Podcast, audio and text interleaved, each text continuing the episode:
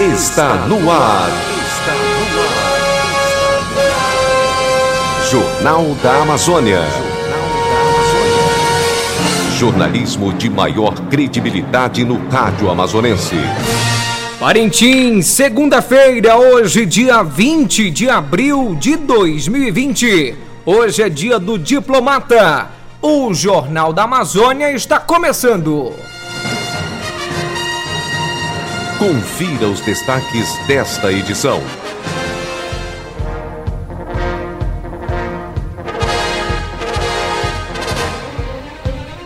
Amazonas ultrapassa 2 mil casos confirmados de Covid-19. Parintins confirma mais dois casos do novo coronavírus. Moradores do Zé Sul pedem retorno do policiamento para coibir crescimento de violência na comunidade Bom Socorro. Distribuição de merenda escolar irá beneficiar alunos da cidade interior do município de Parintins. Defensoras comentam a expansão do projeto em defesa delas na quarentena. Governo do Amazonas irá distribuir kits de merenda escolar para alunos da rede estadual. Estas e outras notícias você acompanha a partir de agora no Jornal da Amazônia.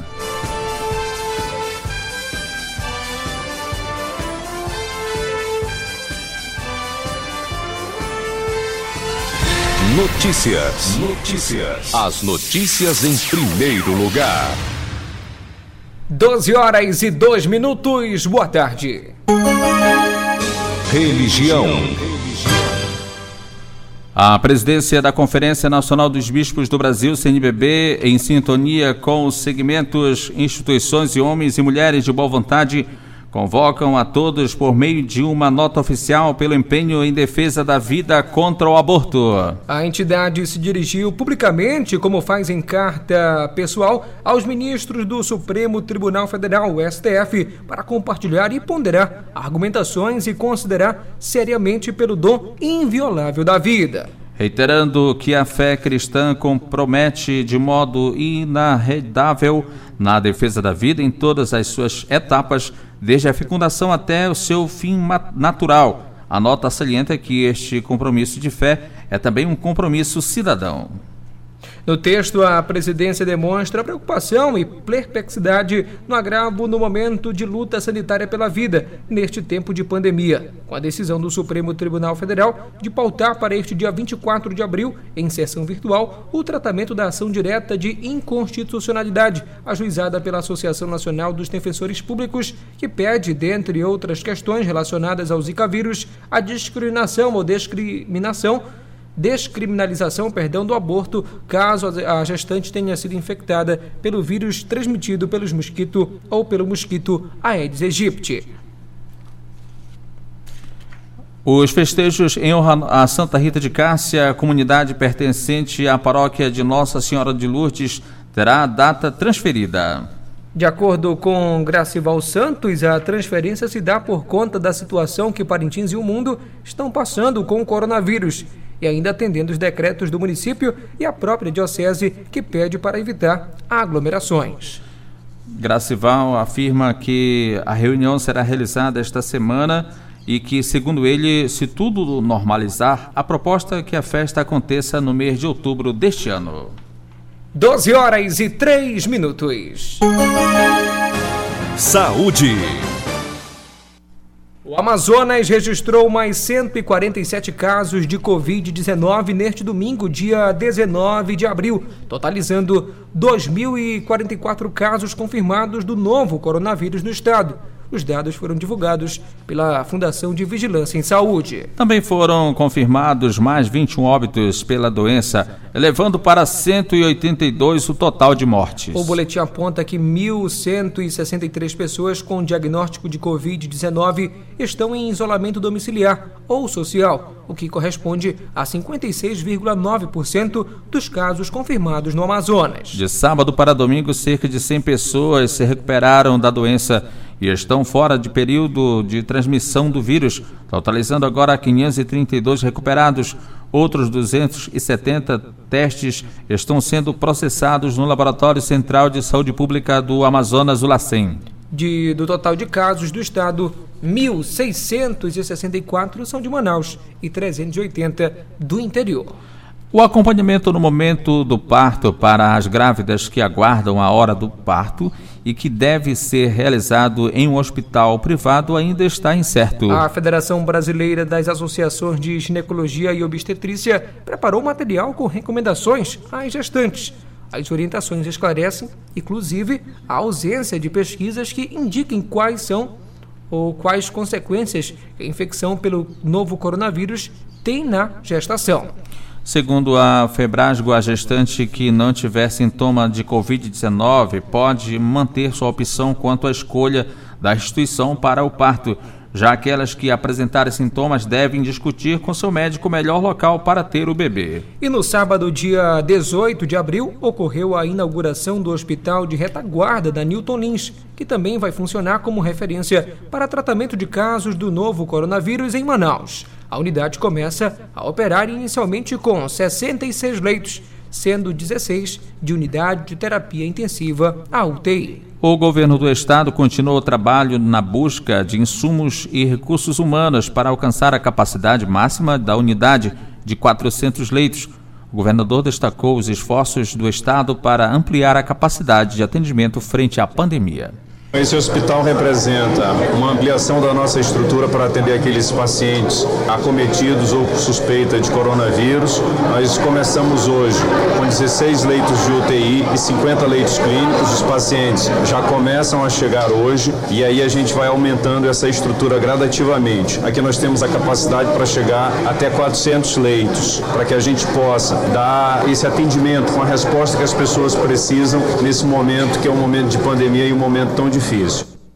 Segundo a secretária de Saúde Simone Papais, o hospital tem uma estrutura para atender alta complexidade, com equipamentos de tomografia, ressonância e leitos de internação, tanto clínicos quanto de UTI. Esse aumento gradativo de abertura de leitos, ele vai estar junto com a questão de equipamentos, à medida que a gente receba mais equipamentos e havendo a contratação total de pessoas, a gente vai chegar nessa totalidade. A ideia é que esse avanço de abertura de leitos seja rápida, porque nós precisamos desafogar os atendimentos que estão, primeiro, nas unidades de pronto atendimento, que são os nossos SPAs. O hospital de retaguarda começou a receber os primeiros pacientes ainda no sábado e o governador disse que essa nova unidade não é para atendimento aberto à população. Ela receberá pacientes encaminhados de outras unidades como SPAs. Essas pessoas que virão para cá serão pessoas referenciadas, ou seja, eles primeiro passarão pela triagem dos hospitais que estão de porta aberta e aí depois que um profissional da área de saúde avaliar, é que ele vai encaminhar essa pessoa aqui para o Hospital Newton Lins. Os noticiários envolvendo a pandemia da Covid-19 ou mesmo as atualizações de boletins com o número de infectados têm provocado reações psicológicas negativas na população. Além disso, a própria rotina de quarentena gera impactos à saúde mental de muitas pessoas. Neste período, é fundamental tomar alguns cuidados e saber é, lidar com a situação atípica e que vive a humanidade.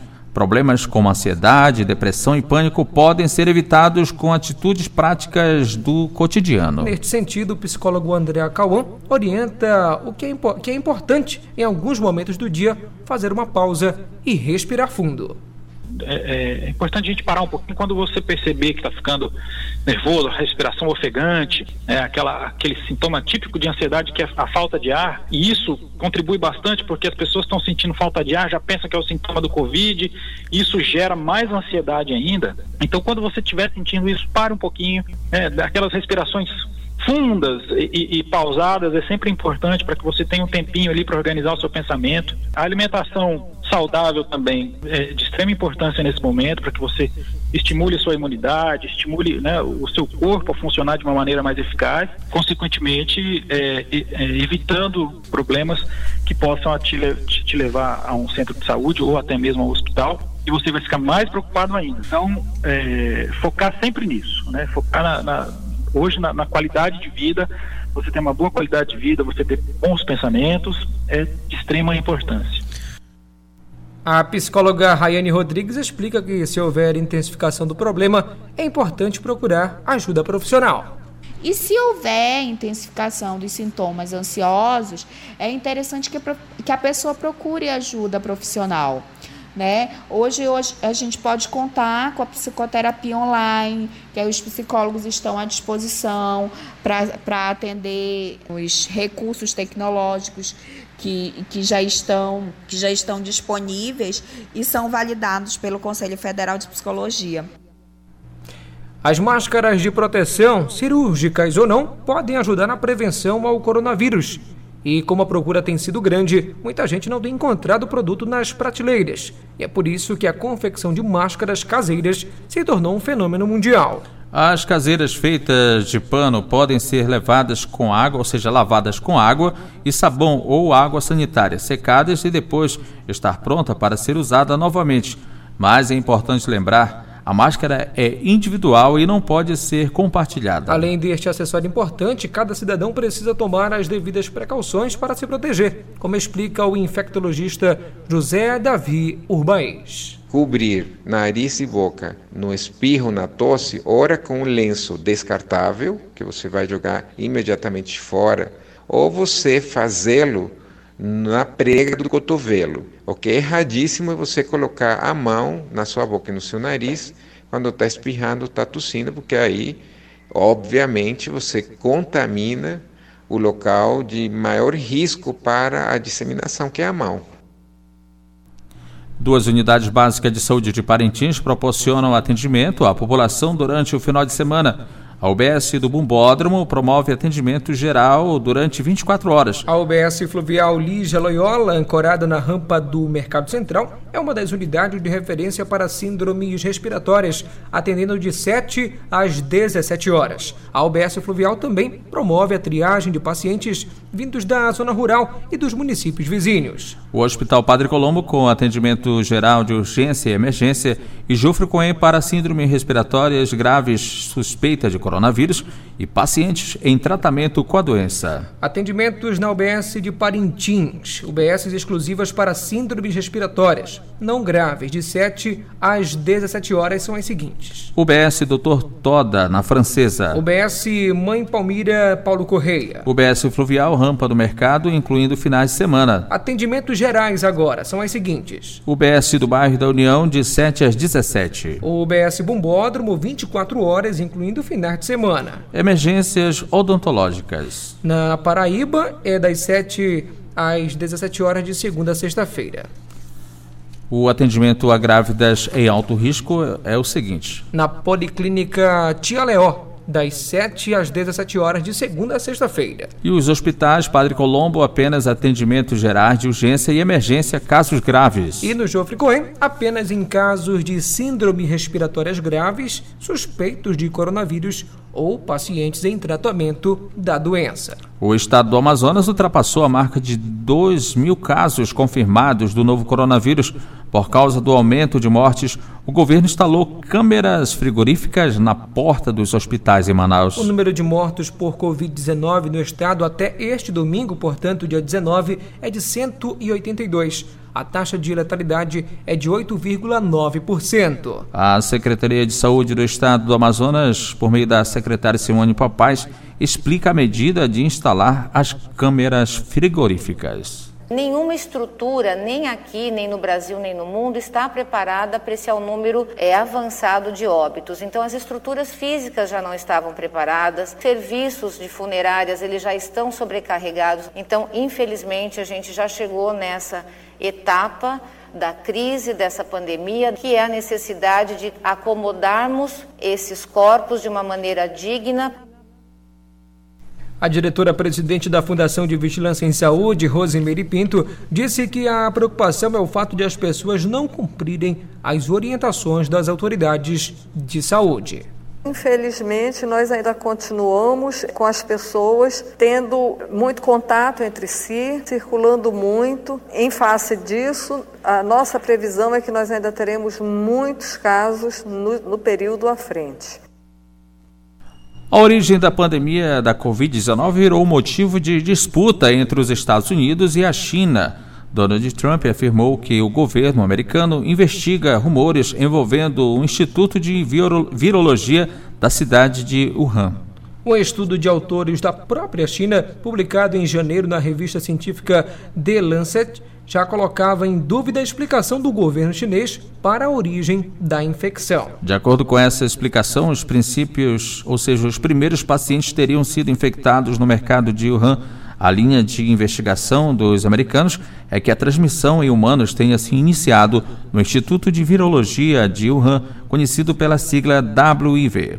Neste local são estudados os coronavírus que atingem morcegos. O que os americanos estão investigando é se foi nesse laboratório que um vírus de morcego infectou um humano pela primeira vez. E se seria esse o paciente que tem que sem querer levou a COVID-19 para fora e o espalhou. Até agora, as investigações sobre isso são inconclusivas, disse o general Mark Milley, chefe do Estado-Maior das Forças Armadas dos Estados Unidos. E na cidade de Parintins, 12 horas e 15 minutos. Estamos apresentando Jornal da Amazônia. Os acontecimentos da cidade. A Prefeitura de Parintins confirmou neste domingo, dia 19, dois novos casos da Covid-19 no município, totalizando 15 pacientes com a doença. De acordo com o boletim divulgado, a partir de agora, as testagens positivadas via teste rápido também passarão a ser oficializadas para efeito de estatística.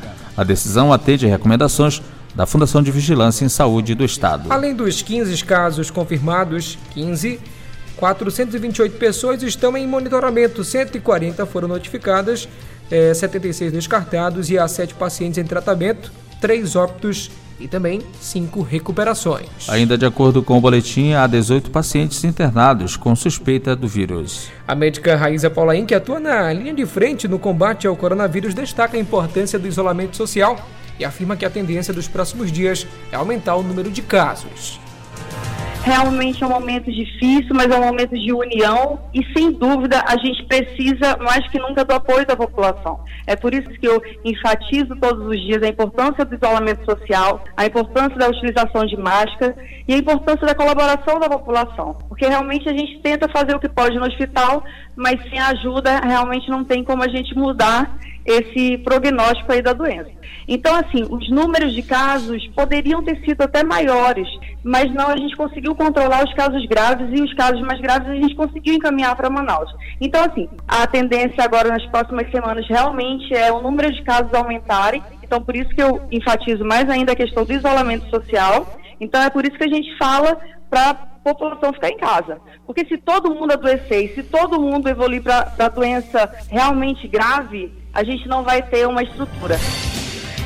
Os moradores da comunidade Bom Socorro do Zé Açu estão solicitando ao comando do 11º Batalhão de Polícia Militar de Parintins o retorno do policiamento para a localidade, sob a alegação do crescimento da violência naquela área rural. Segundo o professor Charles Mascarenhas, nomeados pelos moradores para ser o interlocutor da comunidade junto às autoridades e à imprensa, se não houver resposta do retorno do policiamento para o Bom Socorro, eles irão intervir junto ao Comando Geral da PM através de deputados estaduais. É, nós estamos aqui na comunidade do Bom Socorro do Zé Açu para é, reivindicar, junto ao 11º Batalhão de Polícia Militar de Parintins, o retorno do policiamento para a comunidade do Bom Socorro, para o posto policial, uma vez que foi retirado o policiamento devido à depredação das motos. E é bom que a gente justifique para a sociedade parintinense que as motos elas só foram depredadas porque os policiais que estavam cumprindo plantão estavam dormindo e os indivíduos retiraram a moto do posto policial. O que nós temos a sensibilizar aí o comandante é que a nossa região vive uma verdadeira calamidade pública é, no que tange a violência, o que tange roubos e furtos, é, triplicou praticamente aqui na nossa comunidade. É, inclusive, recentemente, um, um jovem perdeu uma das mãos, né? E a situação se, vem se agravando e a população assim está pedindo socorro para o comando para que restabeleça o policiamento. Vale se ressaltar que se a gente não tiver uma resposta positiva é, por parte do comando, as lideranças liderança da região do Zé Sul é, encaminharão a situação para é, o Comando Geral é, de Polícia Militar, através do deputado Saulo Viana, através do deputado Josué Neto, para que essa situação chegue até o governador e a questão do policiamento seja revertido aqui na comunidade, que seja pelo menos apurado os fatos que levaram à depredação das motos e a retirada do policiamento. Então a gente pede a sensibilidade das autoridades parentinenses, a sensibilidade do coronel, aí do 11º Batalhão, para que reverta a situação, senão a gente vai tomar providências com as lideranças junto ao governo do estado. O comandante do 11º Batalhão, Tenente Coronel Corrêa Júnior, explicou o motivo da suspensão do policiamento na comunidade e a redução da cota de combustível para o batalhão, por determinação do Comando Geral da PM. Em resposta à situação aí da comunidade do Zé Sul, o policiamento lá foi retirado pela seguinte situação: houve lá um, uma depredação das motos que lá ficavam e os policiais estavam sem condições de infraestrutura para lá. E nós tivemos agora, recentemente, um corte de 25% no combustível de todo o estado. E aí eu fiquei com uma complicação maior de poder deslocar o efetivo para lá. Por exemplo, eu vou deslocar o efetivo da Vila Amazônia para lá para fazer um patrulhamento, uma ronda no próprio Zé Açu. Nós recebemos sim esse ofício lá do presidente da comunidade. Nós estamos avaliando e essa semana que vai entrar agora, eu já vou dar a resposta para ver se eu consigo montar da forma que era. Né? O policiamento ficava lá 48 horas, o policial passava 48 horas lá e folgava dois dias, três dias, e assim eu ia revezando. Eu tenho que avaliar como eu vou montar esse policiamento agora por causa da, dessa diminuição de combustível que nós tivemos, né? Fora esses problemas aí, nós estamos tendo problema também com o deslocamento para o Zé Sul pela falta de barco. Não sei o que a comunidade pode nos ajudar. Eu vou manter contato novamente com o presidente e ver como é que a gente pode equacionar esses problemas aí. O militar disse ainda que a depredação das motos do 11º Batalhão foi um dos motivos para a suspensão do policiamento na localidade. O principal deles foi a situação da depredação das motos lá. Inclusive no ofício ele fala que os dois cidadãos que depredaram a moto, que nós prendemos, fizemos um TCO, foram liberados, voltaram para lá, já saíram de lá. A gente entende e a gente entende também que tem que retornar ao policiamento. Só que nós precisamos de uma infraestrutura para que o policial militar não fique lá ao léu. O que aconteceu da primeira vez, quando o policiamento saiu de lá, os policiais ficaram até doentes porque não tinha infraestrutura lá, ficaram chegaram a pegar leptospirose. Mas depois nós conversamos com a comunidade, o novo presidente que assumiu se mostrou sensível, se colocou à disposição e nós começamos, eles começaram a, a modificar o posto de policiamento lá, ajeitar. Então essa semana que entra, agora, eu vou avaliar como é que eu vou montar de novo é, esse policiamento lá. Não sei se vai conseguir ser da mesma maneira ou se a gente vai conseguir fazer via Vila Amazônia. Mas essa semana eu já tenho uma resposta. Após inúmeros questionamentos, denúncias e ato da Defensoria Pública em Parintins, a Prefeitura, através da Secretaria Municipal de Educação, SEMED, vai fazer a distribuição de kits de merenda escolar aos alunos regularmente matriculados na rede municipal de ensino. A alimentação escolar esteve armazenada durante o período de suspensão das aulas em razão da pandemia do coronavírus. A distribuição de kits de merenda escolar aos alunos assegura o direito à alimentação de crianças e adolescentes pre presente no ordenamento jurídico brasileiro da Constituição Federal e no Estatuto da Criança e do Adolescente UECA, mesmo em meio à pandemia que impôs o isolamento social e, consequentemente, o fechamento temporário da rede escolar. Além de atender as famílias em vulnerabilidade econômica, a distribuição dos alimentos deve ser feita de forma a evitar a aglomeração de pessoas, com publicidade que atinja os que mais necessitam do benefício e sim promoção pessoal dos agentes públicos envolvidos. O secretário de Educação, João Costa, comenta sobre a ação que visa beneficiar os estudantes da rede pública municipal da cidade e do interior. Fazer alguns esclarecimentos à população em geral, aos estudantes e aos pais dos estudantes das escolas da Rede Municipal de Educação da sede da Zona Rural do município, acerca dos questionamentos que têm sendo ventilados nos meios de comunicação, comentários né, nas redes sociais relacionados à distribuição da merenda escolar para os estudantes da rede. Dizer que a merenda escolar será distribuída aos pais dos alunos da Rede Municipal de Educação dentro do programa denominado Merenda Escolar em Casa, que faz parte do programa de governo municipal destinado isso ao combate do coronavírus no nosso município. É a partir da semana esse kit de merenda será distribuída aos estudantes dentro de um planejamento que é exigido pelo FNDE. Tem uma norma técnica que tem que seguir todo um passo a passo, inclusive obedecendo todos os decretos municipais e federais da questão do distanciamento social, do zelo pela higiene, máscaras e álcool em gel e todos aqueles procedimentos que os órgãos de saúde têm orientado e com assinatura assinatura, inclusive, na cautela de entrega pelo pai ou responsável com seu número de documento. João Costa garante que a entrega da merenda escolar não está atrasada. Não é que esteja atrasado. Nós estamos fechando 21 dias letivos que foram suspensos por conta né, do decreto de suspensão, faz parte do programa de combate ao Covid-19, como disse. Portanto, nós estamos dentro do prazo. Nós estaremos distribuindo um kit que vai conter, além, inclusive, da per capita que cada aluno iria necessitar. Vai ser entregue quilos de alimentos dentro desse kit. Não é uma cesta básica, não é um rancho, porque porque é uma merenda apenas aos moldes do que é servido no âmbito das escolas. Nós estamos com uma grande equipe de trabalho já preparando esses kits, organizando para que possamos, na semana, no máximo na quarta-feira, dia 22, começarmos essa distribuição dentro de um planejamento estratégico que evite aglomeração dos pais nas escolas, é, diante de tudo isso que está acontecendo na, na nossa cidade. O secretário de Educação explicou ainda que na sequência será feita a entrega dos kits para os pais dos estudantes da zona rural, seguindo as recomendações do FNDE. Na sequência, nós já estamos também trabalhando a forma de resolver a zona rural. Toda a merenda que está no depósito das escolas será entregue aos pais. Isso é uma determinação do prefeito. Não vamos ficar com merenda estocada, não é, não faz parte do, do, do perfil do nosso trabalho, do trabalho da administração e da CEMED. Nós estávamos somente aguardando toda essa definição e esse procedimento técnico, porque depois nós vamos ter que prestar dar conta de tudo aquilo que fizermos. Então, quero é, tranquilizar né, toda a população parintinense de que nós não estamos omissos em relação a essa questão, estamos seguindo as normas técnicas do Fundo Nacional de Desenvolvimento da Educação, que é o FNDE.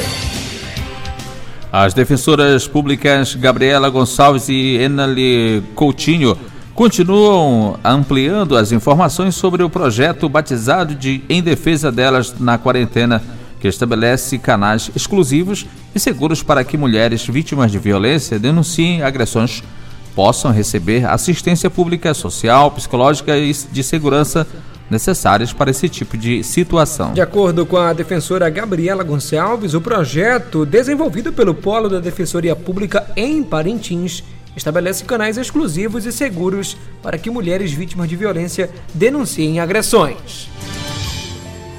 O projeto em defesa delas na quarentena tem como grande objetivo minorar os efeitos do isolamento social na questão da violência doméstica. Nós, na Defensoria Pública, percebemos que tem tido um agravamento, um aumento de casos de violência doméstica a partir das medidas que a Defensoria Pública entende necessárias de isolamento social. Porém, essas medidas não podem ter um reflexo negativo na vida das mulheres, na vida da organização da nossa sociedade. Pensando nisso é que nós pensamos, idealizamos um fluxo novo de atendimento a essa mulher para criar uma rede de proteção, uma nova forma de contato dessas mulheres por meio de canais mais rápidos e possíveis nesse momento de isolamento social, que são justamente os contatos telefônicos, os contatos via WhatsApp. Pensando nisso, a Defensoria Pública então convocou instituições públicas como a Polícia Militar, a própria Secretaria de Assistência Social do município por meio do CREAS e também a Polícia Civil por meio do seu serviço social para que entrassem nessa parceria conosco, prestando os seus valiosos serviços às mulheres de Parintins. Além disso, contamos também com a parceria do movimento TEIA, que é um movimento de mulheres organizadas aqui do nosso município, que trabalha há bastante tempo nesse sentido da, da emancipação da mulher nesse contexto de violência doméstica.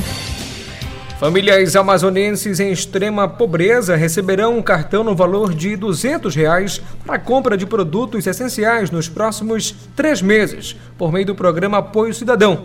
No anúncio feito na última sexta-feira, o governador Wilson Lima disse que a decisão foi para alcançar famílias sem cobertura de outros programas no momento de crise na economia. A Secretaria de Estado de Assistência Social SES informa que a lista com nomes dos beneficiários do programa Apoio Cidadão foi gerada a partir dos dados do Cadastro Único, o CAD Único, plataforma que reúne os perfis de cidadãos e famílias em situação de vulnerabilidade em todo o Brasil. O CAD Único é a porta de entrada para que o governo federal, estados e municípios concedam qualquer benefício às pessoas em situação de vulnerabilidade. No entanto, cabe aos municípios atualizar essa base de dados, alimentando o sistema com informações apuradas e checadas para evitar inconsistências.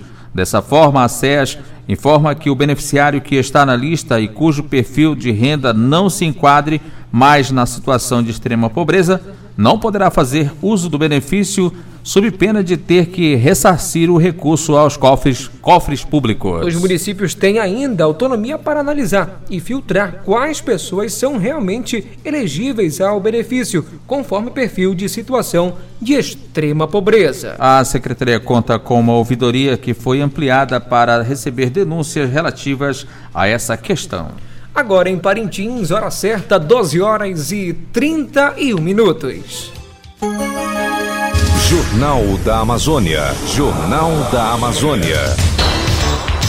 Chegamos ao final desta edição do Jornal da Amazônia, uma produção e realização do Departamento de Jornalismo do Sistema Alvorada de Comunicação, emissora da Fundação Evangelho Anunciante. Mesa de áudio Lian Cavalcante. Transmissores para Didi Duarte. Reportagens Ednilson Marcel, Fernando Cardoso e Marco Felipe Neucelino Santarém. Direção Executiva Padre Carlos Caridade. Direção, é, coordenação de Programação Luceli Monteiro. A edição para Ednilson Maciel. A apresentação de Marcos Felipe. E Ednilson Maciel. O Jornal da Amazônia Amazônia, transmitido pelas emissoras de rádio AM, FM e Rádio Online. O Jornal da Amazônia volta amanhã, às 12 horas. Alvorada, 52 anos, missão de informar, educar e evangelizar. Na sequência da programação, Meu Cristo Jovem, na apresentação de Padre Carlos Caridade. Para você, uma boa tarde. Uma boa tarde e ótima semana.